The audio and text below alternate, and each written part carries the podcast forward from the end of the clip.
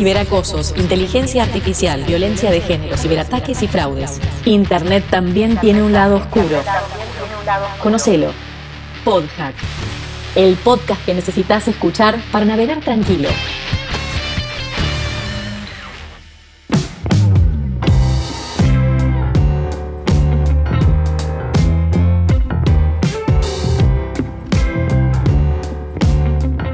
Bienvenidos a Podhack, el podcast que realizamos desde el Observatorio de Cibercrimen y Evidencia Digital en investigaciones criminales de la Facultad de Derecho de la Universidad Austral. En este capítulo dejamos descansar a la directora y subdirectora de dicho observatorio, es decir, a Daniela Dupuy y a Catalina Neme, para tomar la posta integrantes del staff de Podhack y miembros de OCEDI. Mi nombre es Jorgelina Vivanco y me acompaña Agustina Domínguez, quien nos va a comentar a quién tenemos el placer de entrevistar en el día de hoy. Agus, te cedo la palabra para que nos comentes. Hola a todos, mi nombre es Agustina Domínguez y en el día de hoy estaremos entrevistando a Pablo Lázaro, ingeniero en informática especializado en ciberseguridad y ciberdelito. La primera pregunta es, investigaciones en fuentes abiertas, ¿qué son y por qué se denominan así? Bueno, ante todo, gracias por la convocatoria y un gusto verlas, escucharlas y mi saludo a quien hoy quedó descansando Daniela y Catalina, con quien siempre trabajamos en conjunto. Investigaciones en fuentes abiertas. Este es un término que, por sobre todo, lo empezamos a utilizar en Argentina y en la región, porque el término técnico es OSINT, Open Source Intelligence, inteligencia de fuentes abiertas, que es el hecho de recolectar, procesar, analizar y difundir información de interés.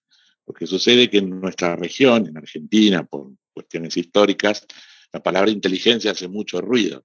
Se le emparenta con el espionaje, aunque sabemos que esto no es así, pero justamente para evitar cualquier tipo de eufemismo o de confusión, le decimos investigaciones en fuentes abiertas, que son, es básicamente todo lo que podemos captar por los sentidos que puedo ver, sentir, escuchar o leer. Y en el caso particular de Internet o del ciberespacio, siendo más amplios, es todo lo que sea públicamente accesible, que yo no requiera de un ardid, por ejemplo, hacerme amigo de en una red social o tener un usuario y clave específico o algo que requiera una invitación especial, bueno, eso no es una fuente abierta. Fuente abierta es todo lo que, por ejemplo, está indexado a través de buscadores o mismo en la dark web, puedo entrar de forma directa y ver la información.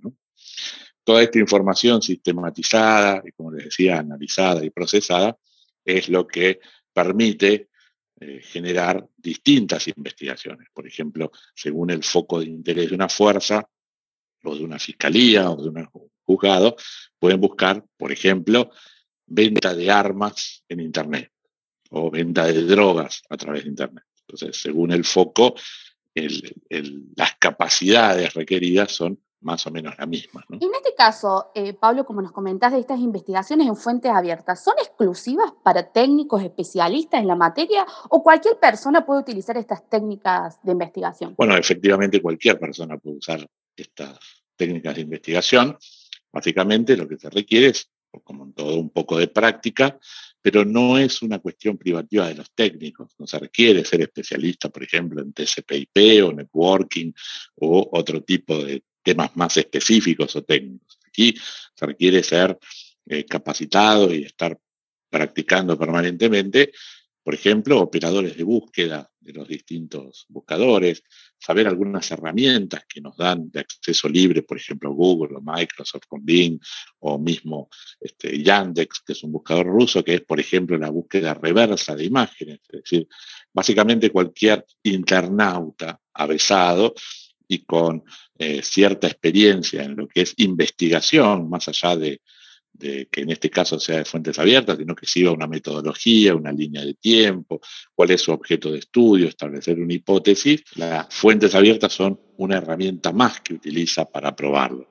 Y esto se ha utilizado y se está utilizando en distintas causas. Con esto quiero decir y complementar en este sentido que no son técnicos ciber quienes lo llevan adelante. Por ejemplo, desde causas relacionadas con venta de artículos robados, donde el especialista en realidad es eh, el especialista en fraude, que utiliza técnicas de fuentes abiertas para buscar en sitios de compras, en redes sociales, etc. Se utiliza, por ejemplo, en causas concretas contra la trata de personas. Desarrollamos un protocolo hace aproximadamente dos años entre cibercrimen y la Dirección de Trata de Personas, junto a la fiscal Azolín, por el lado del Ministerio Público Fiscal, o sea, el especialista en ciber, y la fiscal especializada en trata de personas, que en este momento está vigente, el cual permite, como ustedes saben, la trata de personas es un conjunto de pequeños delitos no necesariamente con nexos, pero pequeños delitos chiquitos, como por ejemplo publicidad engañosa o eh, publicidad con fines de captación. Esa relación que se puede hacer a través de la investigación de fuentes abiertas, lo generamos en un protocolo con el aval de estos fiscales, con el fin de que los policías, volviendo a tu pregunta, no necesariamente especialistas en investigaciones en fuentes abiertas, sino en la materia, que en este caso es trata de personas, puedan hacer uso y llevarlos ante la justicia. Puede ser que en estos casos em, no es que ustedes realizan estas investigaciones en fuente abierta, digamos, sin un objetivo, sino que siempre van a, realizarlas con objetivos, con una finalidad, ¿no? Bueno, es una muy buena pregunta. Eh, vos podés tener tu objetivo prefijado como una política de la unidad en la que estás, si es un policía, si es una fiscalía, por ejemplo, hay fiscalías no de delitos complejos, sino de la justicia ordinaria, que tienen un ámbito de aplicación. no necesariamente un tema específico, sino que, por ejemplo, están de turno en Lomas de Zamora, por decir algo. Entonces buscan hechos relacionados o geoposicionados en Lomas de Zamora. Pero es muy importante la pregunta porque sin una orden específica, las investigaciones en fuentes abiertas tratan de no investigar personas, porque ahí es donde se confunde con inteligencia como alias de espionaje, que no lo es. Yo lo que busco es gente que vende armas nucleares en, en Internet. Y bueno, aparece un tal Pablo Lázaro diciendo yo tengo armas nucleares. Mi función como funcionario es y presentarme a la justicia. Mira, que hay un perfil que dice ser Pablo Lázaro, quizás ni siquiera es, que en teoría vende armas nucleares. Y es la justicia la que nos dice, si investigue ese perfil, enviemos un oficio, no sé, a Facebook y constatemos que realmente sea Pablo Lázaro que realmente vende armas nucleares. Y la noticia no es el delito, la noticia es un indicio. Indicio convertirlo en evidencia, para después pasarlo a prueba, es todo un proceso. Nosotros buscamos hechos, no personas. Ahora, aparte de todo esto, ¿cómo se trabaja en el día a día estas técnicas? Bueno, eh, efectivamente, en el día a día cada unidad, una vez que se desarrollaron distintos protocolos por fuerza o por fiscalías o por juzgados, eh, tienen un ámbito de aplicación por un lado y una temática. Y ahí nace un concepto eh, hace ya varios años en la República Argentina que es el llamado ciberpatrullaje. ¿Por qué ciberpatrullaje? Porque lo que se trata de emparentar es el patrullaje tradicional, es decir, el funcionario público policial que va en su patrullero por la vía pública, ve un delito y puede accionar como funcionario, es decir, ve el delito y puede actuar porque fue en la vía pública. Bueno, lo mismo en el ciberespacio, por eso se le emparenta este protocolo que después fue utilizado mediáticamente por cuestiones de, qué gobierno lo hizo. Digo, más allá de eso, cuestiones netamente técnicas, eh, la idea era o es emparentar el funcionario público que está mirando su, zona de monitoreo, en este caso siguiendo el ejemplo Lomas de Zamora, una unidad que se dedica a narcotráfico, venta de drogas, por hecho, y a partir de ahí, cuando ve el hecho, denunciarlo a la justicia que le dirá avance o no sobre determinado perfil o determinado grupo o determinada eh, temática. ¿no? Eh, hay muchas causas, perdón, contestando la pregunta y uniendo, hay muchas causas que se inician en el día a día con estas técnicas. Creo que hoy en Argentina no hay ningún juzgado que no haya recibido una causa de un grupo muy famoso, pues se van creando varios en Facebook que se llaman motos crudas. Motos crudas que hasta el nombre significa motos robadas, venden de todo, o sea, vehículos robados, armas, y eh, no estamos hablando de dark web, estamos hablando de grupos abiertos en Facebook que los cierran y abren otros, eh, se crea una jerga bastante fácil de adivinar, ¿no? Digo, pero una jerga donde hablan de confites por balas, eh, bueno, moto cruda, moto robada, una pequeña jerga donde se venden y, compran productos robados o ilícitos de forma pública. Bueno, todos los juzgados han recibido denuncias de las unidades policiales de este grupo. Perfecto, Pablo. Siguiendo en esta misma línea de estas investigaciones, nosotros eh, como primer, digamos, título dijimos investigaciones en fuentes abiertas, pero ¿hay una diferencia entre fuentes abiertas, semiabiertas y cerradas? Muy buena pregunta, como decíamos hace un rato. Fuentes abiertas es lo que es públicamente accesible, lo que puedo captar, que no requiere ni orden judicial, ni tener un ardid a través del cual eh, acceder a partir de ese ardid a la información, sino que es públicamente alcanzable. La otra punta, la fuente cerrada, por el contrario, es lo que sí necesito un oficio porque no es públicamente accesible, por ejemplo, el contenido de un celular o una llamada telefónica. Es una fuente cerrada. Lo que denominamos hace un tiempo a esta parte fuentes semiabiertas o semipúblicas es información que quizás no debería ser pública, pero sin embargo lo es y puede utilizarse en causas judiciales. El ejemplo más elocuente y evidente, que lo vemos todos los días, fueron los Panama Papers o este tipo de filtraciones enormes que hubo, que hoy forman parte de causas judiciales y es más, han arrestado en distintos lugares del mundo presidentes, ¿no? por el caso de Brecht y demás, a partir de Panama Papers y otras grandes filtraciones.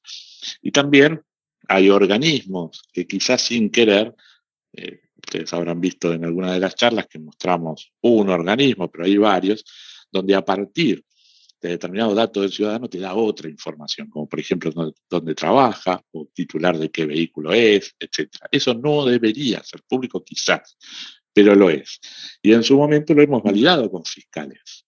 Y los fiscales nos dijeron este, técnicamente, mira, toda información que yo pueda requerir como fiscal, con oficio simple, es decir, que no tengo que pasar pagar una tasa o pedirle a un juez de garantías que lo valide o nada de todo eso, si yo lo puedo adquirir con un oficio simple y es públicamente accesible, vale. Por ejemplo, dónde trabaja una persona o el dominio de un vehículo. Ahora, no sirve si, por ejemplo, por un error eh, telefónico o personal hicieran públicas conversaciones privadas de personas porque eso sí, claramente requiere eh, la autorización de un juez para una intervención telefónica, etcétera.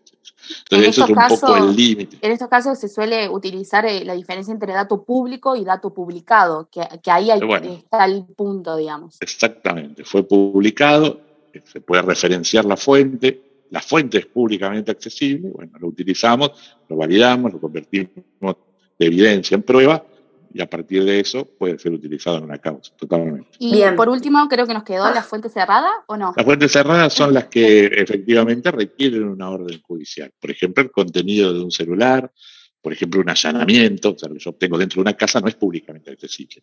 Y requiero, por cuestiones según el, método, si es inquisitorio, si es acusatorio y demás, pero mínimamente la orden de un juez de garantías que diga, sí, está bien, les damos el allanamiento para que ingresen en una casa o hagan la pericia de tal celular o intervengan en un teléfono. Eso no es públicamente accesible, es una fuente cerrada, es una fuente más en el marco de una investigación, pero eso no lo puede hacer una unidad si no es con orden específica de un juez. Bien, siguiendo en línea con el tema de las fuentes abiertas, ¿se podría decir que el ciberpatrullaje es sinónimo de investigaciones a través de fuentes abiertas? Sí, y de hecho tratamos de emparentarlo, eh, digamos, es un sinónimo. Sucede que el ciberpatrullaje es las investigaciones en fuentes abiertas de forma activa, digamos, y con un objetivo mm. concreto que es en tu marco de aplicación, el funcionario público eh, en la vía pública va con el patrullero y ve un delito, por ejemplo, están robando a una señora, puede actuar, en el ciberespacio lo mismo, va en su ámbito de aplicación, ve que están vendiendo drogas, bueno, puede tomar, eh, preservar la evidencia y presentarla a la justicia. Es lo mismo, solo que el patrullaje es de forma activa según aquello que quiere investigar. Perfecto, Pablo. Siguiendo también, eh, con el tema de las investigaciones, ¿qué método se, utilizan en estas investigaciones y qué hay que tener en cuenta para utilizar eh, cada método? ¿Qué métodos se utilizan? Bueno, se, utilizan distintas herramientas, por un lado, pero también eh, primero definimos qué es el ciberespacio, tener una jerga común sobre qué es el ciberespacio respecto de si uno pudiera hacer una encuesta, rápidamente obtendría, como solemos decir, un, resultado donde gran parte te diría ciberespacio es sinónimo de Internet. Y esto no es así, porque el ciberespacio es humanos interconectados con dispositivos. Esto es mucho más que Internet, porque también una red cerrada de un edificio forma parte del ciberespacio, la red de telefonía celular forma parte del ciberespacio y un sinfín de cada vez más conexión entre humanos y, dispositivos. Y por otro lado, se sugiere tener una, como metodología, una línea de tiempo sobre el objeto de interés, la causa que estoy llevando adelante y durante cuánto tiempo. ¿Por qué? Porque en redes sociales particularmente, más allá de todas las fuentes abiertas, se da algo, eh, un fenómeno de la criminalística llamada contaminación cruzada. Yo puedo estar tomando cosas fuera del marco de interés para mi causa que puede justamente viciar eh, aquello que estoy investigando. Entonces, por un lado, tener claro cuál es mi ámbito de aplicación, qué es el ciberespacio, por otro lado, utilizar una línea de tiempo y a partir de eso aplicar este, específicamente herramientas sobre eh, este tipo de investigaciones. Por ejemplo, eh, búsqueda reversa de imágenes, algunas técnicas relacionadas con eh, inteligencia artificial, como por ejemplo a partir de la imagen reconocer qué lugar es, eso lo hace también imágenes de Google, o por ejemplo geolocalizar a partir del análisis de una imagen tenemos metadatos en muchas oportunidades guardados dentro de lo que fuera del campo de visión. Hay información incrustada en las imágenes que muchas veces es útil para saber dónde fue tomada o con qué dispositivo fue tomado. También tenemos operadores avanzados de búsqueda, eh, los llamados técnicamente Google Docs son muy útiles, ¿no? O sea, buscar determinadas palabras clave que quizás no deberían ser públicas, pero, por ejemplo, es muy común buscar decreto reservado o eh, información confidencial en determinados sitios y aparecen, sobre todo en sitios grandes o estatales, cosas que quizás no deberían estar ahí, pero lo están análisis de metadatos de la información que bajo. Hay herramientas eh, públicamente descargables, como por ejemplo son el FOCA, que uno puede bajar un montón de documentos de un sitio y que esta herramienta hace el análisis de metadatos de los archivos y se pueden empezar a conseguir nombres de usuarios y por lo tanto quién forma parte de la organización, se pueden conseguir impresoras, direcciones IP internas y empezar a hacerse una idea de, en el caso de que me toque investigar una organización, quiénes la conforman, cómo están relacionadas, etc. las herramientas son infinitas prácticamente, lo que hay que tener en claro es el ámbito de aplicación, una línea de tiempo y en particular qué quiero probar, teniendo en claro que tiene que ser, para ser fuentes abiertas, públicamente accesible lo que quiero obtener. Si yo tengo que hacerme amigo de una persona, tengo que chatear con una persona para eh, engañarlo y que me invita a un grupo. En líneas generales dependerá del juez. Hay jueces que lo aceptan, hay jueces que te dicen, no, está bien, este, porque en realidad es públicamente accesible, y hay jueces que no, porque hiciste un ardid, un engaño para poder entrar. Con lo cual, para evitar ese problema, investigaciones en fuentes abiertas es públicamente accesible. Yo tengo un indicio que me pide investigar más, bueno, iré a la justicia y le diré, mire, necesito hacer esto dar un IPP en el caso de un fiscal, una orden para avanzar o no, según la evidencia que pude juntar hasta ese momento. Y ahora, por último, yendo hacia lugares no tan accesibles, quisiéramos saber si existen diferencias entre navegar e investigar en la Deep Web y la Dark Web. Y antes, y antes que contestes, quiero comentarte que en mi caso particular se me dio por hacer una especie de entrevista, ¿no? A en un grupo familiar y en un grupo de amigos. En el grupo familiar van desde los 16 años hasta los 35 y en el grupo de amigas es más o menos, eh, digamos, de mi edad y hay colegas y no colegas. Entonces le pregunté, ¿no? Antes de que vos me conteste, Pablo, ¿qué se le venía a ellos a la cabeza o qué sabían cuando yo le decía Deep Web o Dark Web? Lo primero que hacen, ¿no? Es eh, establecerlos como sinónimos, ¿no? Y traducirlos. Es, es, lo primero que me mandaron en los dos grupos y que pude identificar como un denominador común. Y además empezaron ahí con alargar, digamos, todo, que era algo malo, algo oscuro, me dijeron, algo complejo, muy difícil de encontrar, que solo las personas mayores pueden acceder, me dijeron. También un lugar que aparenta ser malo, que nadie entra porque tiene contenido no apto ni de fácil ingreso. También me dijeron que es un lugar de Internet donde no se encuentran cosas habituales y lo que se encuentra son cosas ilegales. Eh, mercado negro apareció por ahí también. Después me, me, dijeron que es todo lo que no se puede hacer ¿no? en Internet o todo aquello que no está regulado. Eh, y por último, te lo digo con las mismas palabras que me, que me dijeron eh, colegas y de mi misma edad, me dijeron algo turbio, digamos, donde posiblemente manipulen y te roben los datos. ¿Es así, Pablo? Vamos por partes.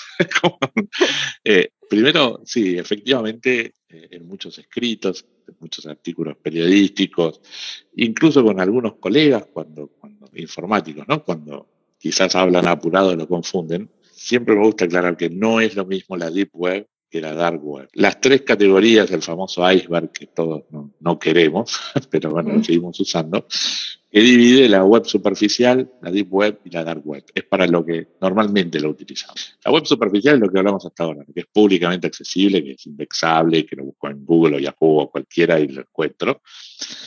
La Deep Web, web profunda, es todo lo que implica o necesita algo más para acceder. Por ejemplo, un usuario y una contraseña, un token, un servicio pago. Entonces, por ejemplo, el home banking es parte de la Deep Web.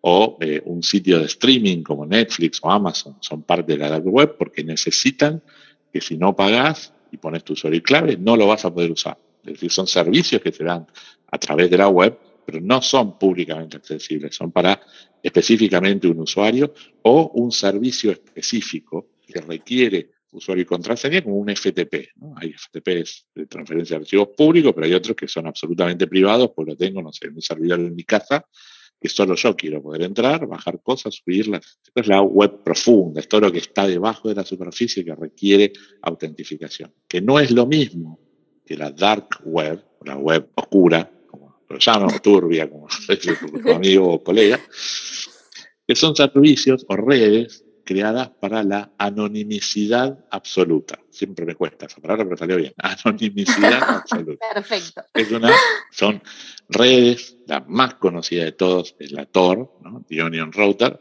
que están pensadas para que ni el cliente ni el servidor sepan exactamente dónde están, es decir, no revelar su dirección IP, no utilizan cookies, nacen para el bien, o mejor dicho, nacen con un fin noble. Ejemplo, periodistas o escritores en regímenes este, absolutistas o totalitarios que tienen miedo, ¿no? que no hay libertad de expresión y demás, y también para la anonimicidad respecto de la cada vez más presente publicidad bastante en contexto y el bombardeo permanente de cuando decís una palabra te aparece. Bueno, nace para eso. Pero vos imaginate que un sitio donde, digamos, es muy difícil, porque nunca decimos imposible, pero es muy difícil, prácticamente inviable, encontrar quién sos y dónde estás, es decir, atribuir determinado sitio o navegador a vos, a vos como persona, se convirtió rápidamente en el paraíso de los cibercriminales. hay un montón de sitios, pero por supuesto pasaron a, ser famosos sitios como Silk Road, que se vende, o vendía o en su momento drogas, armas, sicarios, digamos que se podían comprar por internet o contratar sus servicios, porque es muy difícil de llevar adelante. De hecho, Silk Road, un documental bastante grande, que explica cómo fue una operación conjunta entre el FBI, Europol, los recursos tremendos y recursos que en Argentina en general no tenemos, pero que, digamos, hacemos investigaciones en la dark web. Y una diferencia muy importante respecto del tema que nos convoca es que la deep web claramente no es una fuente abierta, porque son cosas que requieren usuarios y contraseñas y demás. La dark web no necesariamente. Es un método anónimo, pero tiene información públicamente accesible. Entonces esa es la diferencia, eh, además, en el marco de investigación. Yo puedo iniciar causas en la dark web con ciberpatrullaje, con la deep web claramente no. Si yo me meto en Netflix a ver una película que de golpe aparece algo que es un delito en Argentina, tengo que denunciarlo específicamente porque lo vi como funcionario, pero no es una investigación en fuentes abiertas. La dark web, sí. La dark web puede tener sitios cerrados, como cualquier otro que no son parte de las fuentes abiertas, pero hay otros que sí, que es públicamente accesible y que uno puede iniciar investigación. ¿Cómo estamos haciendo en Argentina para investigar esto sin tantos medios como el FBI y demás? bueno, con una figura que existe dentro de la investigación penal argentina, que es de las técnicas especiales llamada el agente revelador, donde yo le pido a un juez específicamente que autorice una compra controlada, se realiza la transacción y cuando llega físicamente, por ejemplo, la droga o las armas, se tira de la cuerda a partir del correo, digamos, del físico o del manejo físico de la cosa. No estamos yendo, en este caso, a partir de medios digitales o electrónicos, porque justamente los saltos que pegan y el nivel de cifrado que se utiliza en Tor, sin ir más lejos, no hacen posible o con las técnicas que tenemos habilitadas a poder rastrear desde Internet. Perfecto, Pablo. Eh, la verdad que hemos llegado a su final. Fue muy buena esta entrevista, me parece que fue muy enriquecedora, ¿no? Así que ha sido un placer. No sé si quieres agregar algo más. Eh, muchas gracias a ustedes por la convocatoria, realmente muy bueno siempre difundir sobre estos temas, pero muy bien, sé que era la primera entrevista que voy a hacer en este espacio, así que una enorme alegría haber sido colaborador, iba a decir la víctima, pero queda mal. colaborador. Ha sido el pionero. ahí está. pero no, una alegría en serio y estuvieron genial. Muchísimas gracias. gracias y bueno, hasta el próximo capítulo. ¿O no, Aus? Hasta luego. Sí.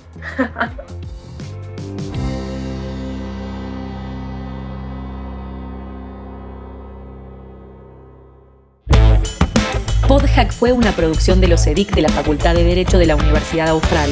Escucha más episodios en Spotify y en nuestra web, ocedic.com.